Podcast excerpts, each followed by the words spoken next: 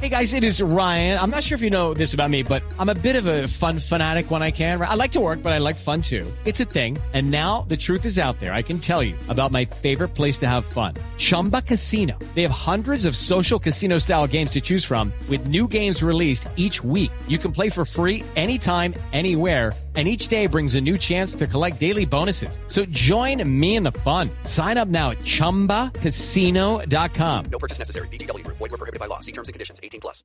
Fue capturado alias El Flaco, integrante de la banda criminal del clan Úsuga y responsable de múltiples homicidios y extorsiones en el Bajo Cauca antioqueño. Los detalles con Lina María Zapata. Por los delitos de homicidio agravado y fabricación, tráfico y porte de armas de fuego o municiones, deberá responder ante la Fiscalía Eduardo Antonio Heredia, alias Eduardo el Flaco, integrante del clan Úsuga. Así lo señaló el comandante de la Policía Antioquia, coronel Ramiro Riveros, quien indicó que alias el Flaco fue capturado en zona rural de Zaragoza, bajo Cauca antioqueño. Luego de adelantar un proceso de investigación criminal, logra la judicialización y captura de el sujeto conocido como alias el Flaco o Edward, responsable de un homicidio el día 14 de marzo del presente año. Igualmente este sujeto es integrante del crimen organizado del clan Usuga, dedicado a ejecutar extorsiones a los comerciantes del municipio del Bagre. En lo que va corrido el año, el Departamento de Policía de Antioquia ha capturado 117 integrantes del crimen organizado. En Medellín, Lina María Zapata, Blue Radio. El Partido Conservador anunció que hará vigilancia a la Superintendencia de Servicios Públicos sobre las sanciones de 60 mil millones de pesos que deberá pagar Electricaribe.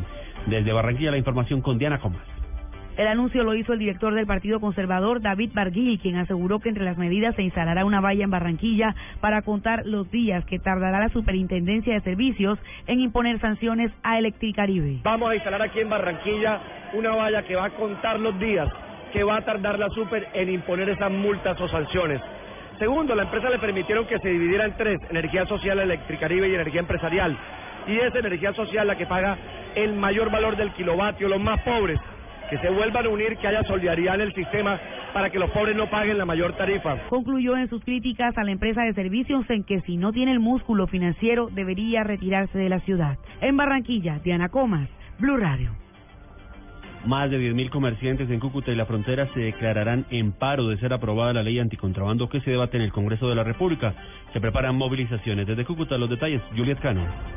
De ser aprobada la próxima semana por el Congreso de la República la ley anticontrabando, los comerciantes en la zona de frontera se declararán en paro y realizarán protestas en Cúcuta. El inconformismo radica en que se incautarían productos cuyo valor ascienda a los 3 millones de pesos y la pena para las personas que resulten capturadas sería de 5 años de cárcel. Carlos Alberto Abreu, vocero de los comerciantes en Cúcuta. Entonces, con este tipo de ley, pues prácticamente tendrían que meter casi a medio Cúcuta a la cárcel. Y no solamente a Cúcuta, sino en todas las regiones que son fronteras. Los comerciantes pidieron a los congresistas que tengan en cuenta los topes mínimos que están manejando en torno al control de pequeña escala de contrabando y dijeron que en Cúcuta, como es zona de frontera, es constante esta actividad de intercambio de productos con el vecino país. Desde Cúcuta informó Juliet Cano, Blue Radio. Hay alerta en Villavicencio por la creciente de los ríos Guayuriba y Guatiquía, generada por las fuertes lluvias que se han presentado en los últimos días. La información desde el Meta con Carlos Andrés Pérez. Jorge Díaz, director de la Defensa Civil en el Meta, lanzó la alerta amarilla en Villavicencio por crecientes del cauce de los ríos Guatiquía y Guayuriba a raíz de las fuertes lluvias que se han presentado en los últimos días. Bien, tenemos activo el Consejo Municipal de Acción de Villavicencio con las comunidades alertándola para que en caso que se presente una emergencia nos puedan llamar a los números de emergencia de forma rápida y oportuna, atenderlos las 24 horas del día en cualquier eh, día de la semana. En los últimos días, seis familias resultaron afectadas por inundaciones. Una de ellas lo perdieron todo. Desde Villavicencio, Carlos Andrés Pérez, Blue Radio. La Fiscalía embargó 22 casas que habían sido expropiadas por la guerrilla de las FARC en el sur del departamento del Tolima. Desde allí la información con Juan Felipe Solán.